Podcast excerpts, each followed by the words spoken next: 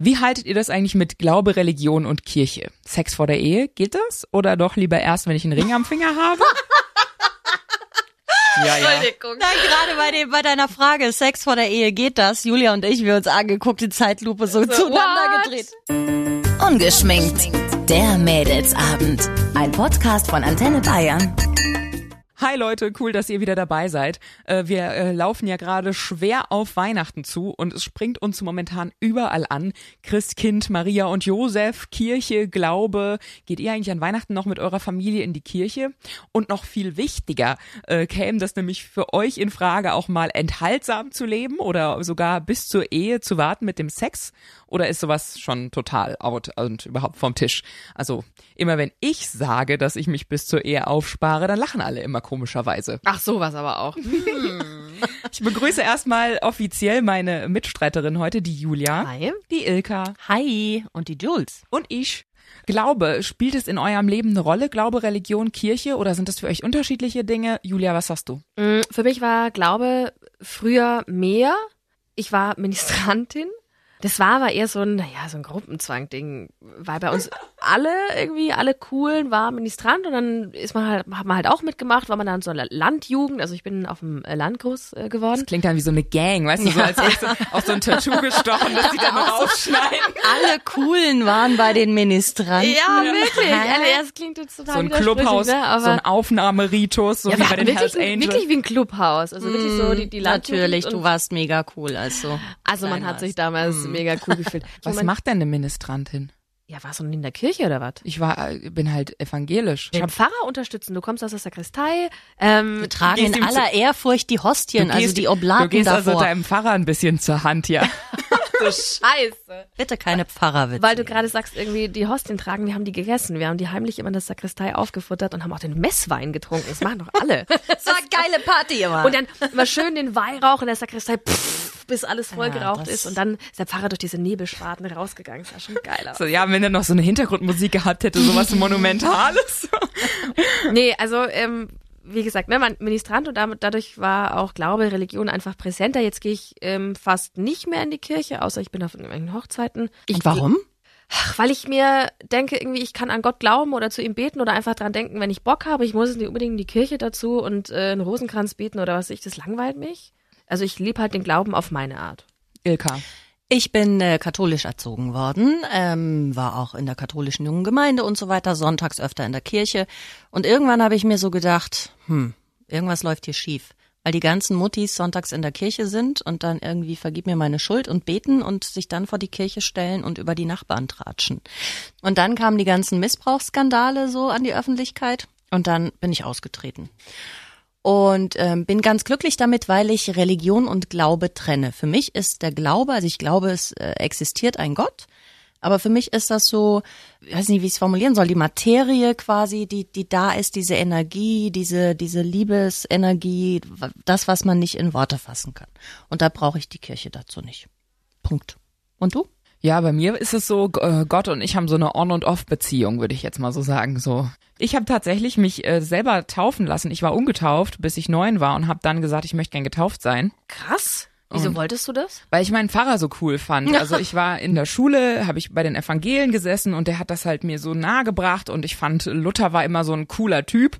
So habe ich immer so gedacht, so wow, der voll der Rebell, ey, der hat hier alle alle aufgeklärt und war so, yo, so steht das da nicht und ich habe mir den als voll coolen Dude vorgestellt. Mittlerweile weiß ich halt, dass er Frauen gehasst hat. Das ist natürlich ein bisschen blöd. Aber mal unabhängig davon, hast du das dem Pfarrer damals so gesagt? Ich ja. mach das, weil ich dich cool finde? Ja. Und er hat's gemacht, finde ich verwerflich. Hat mich getauft. Finde ich total verwerflich, Warum? weil das die falschen Beweggründe sind. Wenn naja. sie getauft werden hätte wollen, weil sie an Gott glaubt, weil sie die Religion gut findet, ja, aber, aber nicht, weil sie den Pfarrer cool Nein. findet. Und wenn sie ihm das gesagt hat und der Pfarrer es trotzdem gemacht hat, finde ich verwerflich. Also er hat mir auf jeden Fall das nahegebracht und dieses ganze Thema und ich wollte dann gerne getauft sein. Ich fand das super.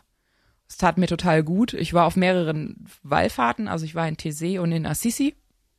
Also sorry, aber wenn also man fühlst du dich so auch gerade von Julia verarscht? Ja, steht, steht einem da vor einem hier irgendwie mit ihren Tattoos und guckt dich an und so und wup, wup und wir wissen ja, wie sie drauf ist und dann so, ja, war ja auf Wallfahrten mhm. und allem. Das wird man jetzt wirklich nicht machen. Aber es ist doch wahrscheinlich nur, weil es in war, weil du irgendwie da In? auf einer Welle mitgeschwommen bist oder Nee, so. bei uns war gar keine Welle tatsächlich ganz. Und warum machst du es dann jetzt nicht mehr?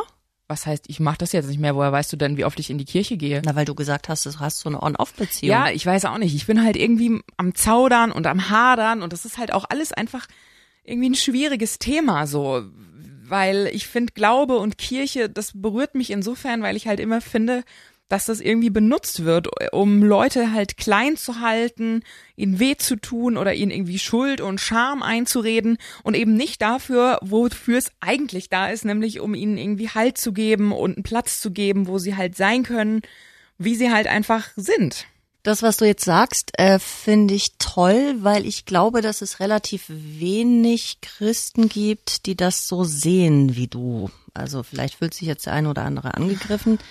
Aber ich habe mal, ähm, wir haben kirchlich geheiratet, bevor ich ausgetreten bin aus der Kirche und habe zu dem Stiftspropst war das sogar ähm, gesagt, für mich ist Religion eine, mh, eine Art Gesetz, wie man gut miteinander zusammenlebt. Du sollst nicht lügen, du sollst nicht Mm, töten, ja, begehren ja. deines Mhm. nächsten Frau und so weiter und so fort.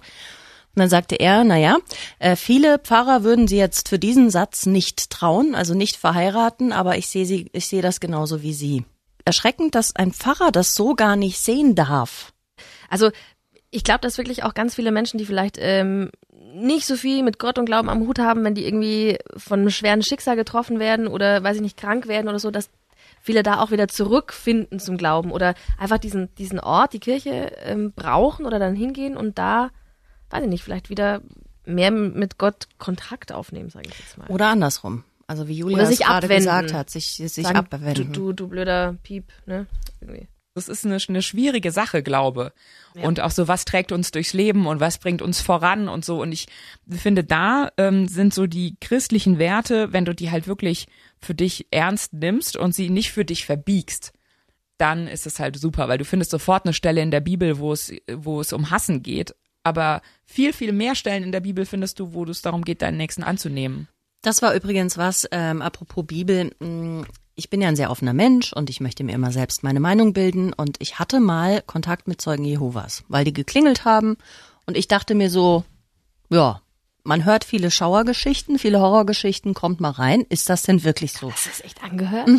Hab denen aber gleich gesagt, also bei mir seid ihr an der falschen Adresse, ich will mich nur informieren. Ja. Und da habe ich irgendwie erfahren, was ich faszinierend fand, ähm, dass die wirklich sich mit der Bibel auseinandersetzen. Die lesen die Bibel, die unterrichten die Bibel und ich bin früher katholisch erzogen worden. Mit mir hat keine Sau die Bibel angeguckt. Okay. Und das werfe ich auch der katholischen Kirche vor. in jedem Gottesdienst lesen Ja, wir. Ja, gut, Gott, ein kleiner Auszug, ja. klar, aber also wir Aber- hatten in Rallye-Unterricht hatten wir ähm, schon viel aus der Bibel.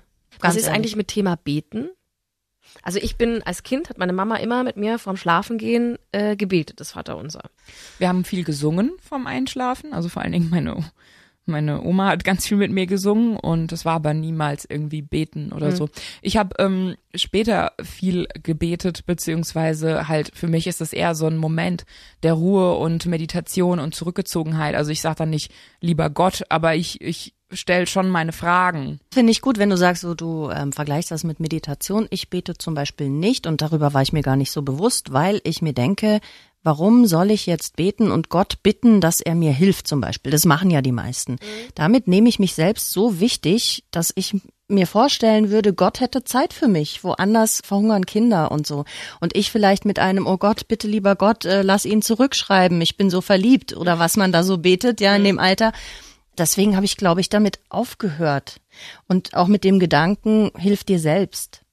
Also es gibt ja viele Menschen, die beten und erwarten dann, dass irgendwas passiert, ohne dass sie was dafür tun. So, ähm, wasch mich, aber mach mich nicht nass. So, ich möchte gern, dass viele Dinge in meinem Leben besser werden, aber ich möchte nichts dafür tun. Ich möchte, dass es mir einfach zugeflogen kommt. Also wenn ich jetzt diese Pille schlucke oder da immer hingehe, dann ähm, passiert was. Aber du musst bei dir selber anfangen. Wenn du anderen Menschen begegnest jeden Tag, die nicht sofort abzustempeln, da nicht sofort zu sagen, du bist so und so und so, sondern ich höre dir zu, ich will dich kennenlernen. Aber stempelt die Kirche nicht auch ab? Kommt halt drauf an. Also ich hab's Homosexuelle? Ich habe es in meiner evangelischen Kirche so nicht erlebt. Ich kann nicht was predigen und kann sagen, seid tolerant und Oder weltoffen. meine, meine Mama ist geschieden, die durfte nicht mehr vor die Hostie abholen. was Und ich halt genau- auch unverschämt finde. genau deshalb bin ich ausgetreten, weil mir diese Doppelmoral einfach sowas von auf den Sack geht. Also bei den Katholiken kann ich das ultimativ unterschreiben und mit den ganzen Recherchen, die ich jetzt so gemacht habe, also es gibt ja immer noch super viele Schwulenheiler, so Heilungscamps. Es heißt, Gott, Gott sagt, du bist falsch, so Gott sagt, das ist nicht richtig. Ich habe Gott noch nie sprechen hören in all den Jahren, wo ich gebetet habe. Also ich würde gerne mal wissen, wo du vom Heiligen Geist angepisst wurdest, dass du es jetzt irgendwie mir sagen kannst, Da gibt's richtig und wie's falsch Medikamente. ist. Genau. Und ich denke mir halt so im Ernst, also wenn du selber gläubig bist und sagst, Gott hat den Menschen nach seinem Ebenbild gemacht und dann hat Gott auch Schwule gemacht und Lesben gemacht und Transen gemacht.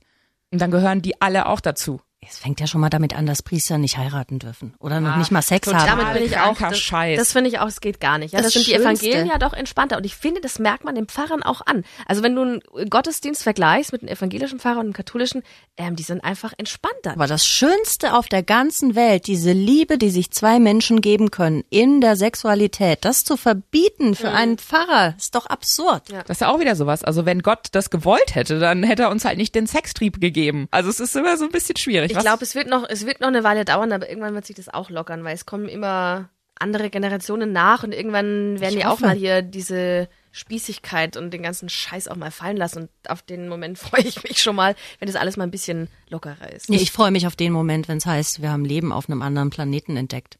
Dann kann die Kirche einpacken. Ungeschminkt. Der Mädelsabend. Ein Podcast von Antenne Bayern.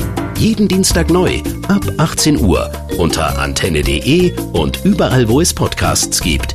Jetzt abonnieren.